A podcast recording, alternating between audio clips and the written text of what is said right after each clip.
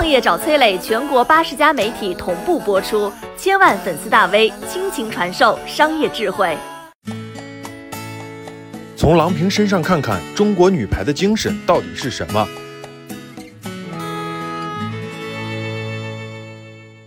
在中国体育史上，连续近四十年受万众膜拜，只有一个人做到了，他是谁呢？郎平。从一九八一年开始的五连冠，到二零一九年的世界杯冠军，三十八年里，中国女排的几乎所有荣誉都和她息息相关。她到底有何神奇？两个字：选择。荣誉甩身后，继续为自己战斗。一边是端上铁饭碗，平步青云；另外一边是做个穷学生，从零开始。换你，你会怎么选？一九八六年，女排五连冠功臣郎平退役，她拒绝了北京体委副主任的职位，自费留学美国去学习体育管理，因为她觉得自己不是当官的料，而需要去学点实在的、科学的、真正有用的东西。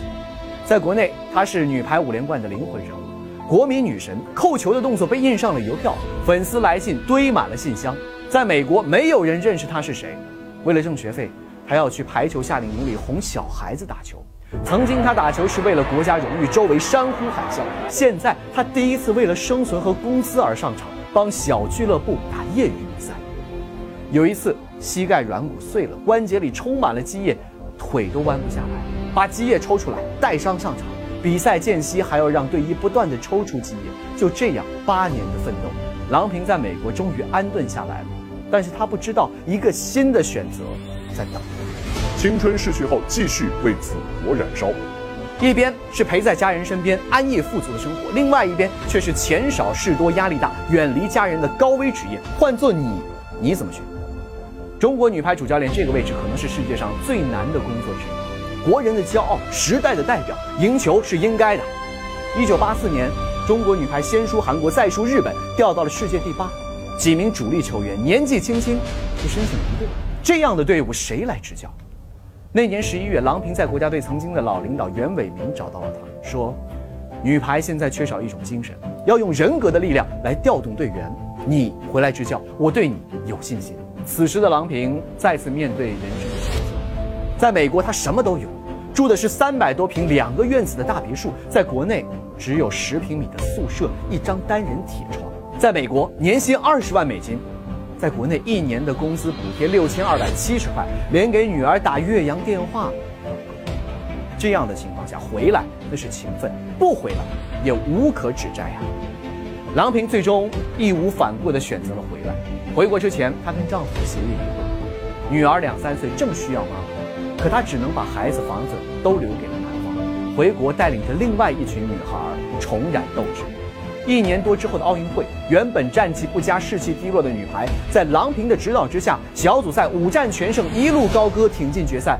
面对巅峰期的古巴队，斩获了奥运亚军。第一次选择，郎平把荣誉甩在了身后，继续为自己而战。第二次选择，郎平在自己的小家和祖国荣誉之间选择了后者。最终，中国女排走出了低谷，那她是否可以歇一歇了？因为选择成就传奇。郎平曾说过，最幸福的生活就是做全职妈妈。中国女排重回正轨之后，她回到了欧美执教，同时亲近家庭。女儿上大学之后，她回国执教恒大，年年躺着夺冠。历史重演，中国女排再次陷入低谷。二零一三年，郎平再次放下安稳，迎接风暴，哪怕是毁掉一世英名，也要把中国女排再次带上世界之巅。在每个分岔路上，郎平都跟别人做出了不同的选择。不少旧日的师友退役之后走上仕途，老教练袁伟民退休前是国家体育总局的局长，孙晋芳、朱琳都是官至正厅级，而马上要六十岁的郎平依然在第一线教导着一个一个喜欢打球的姑娘们。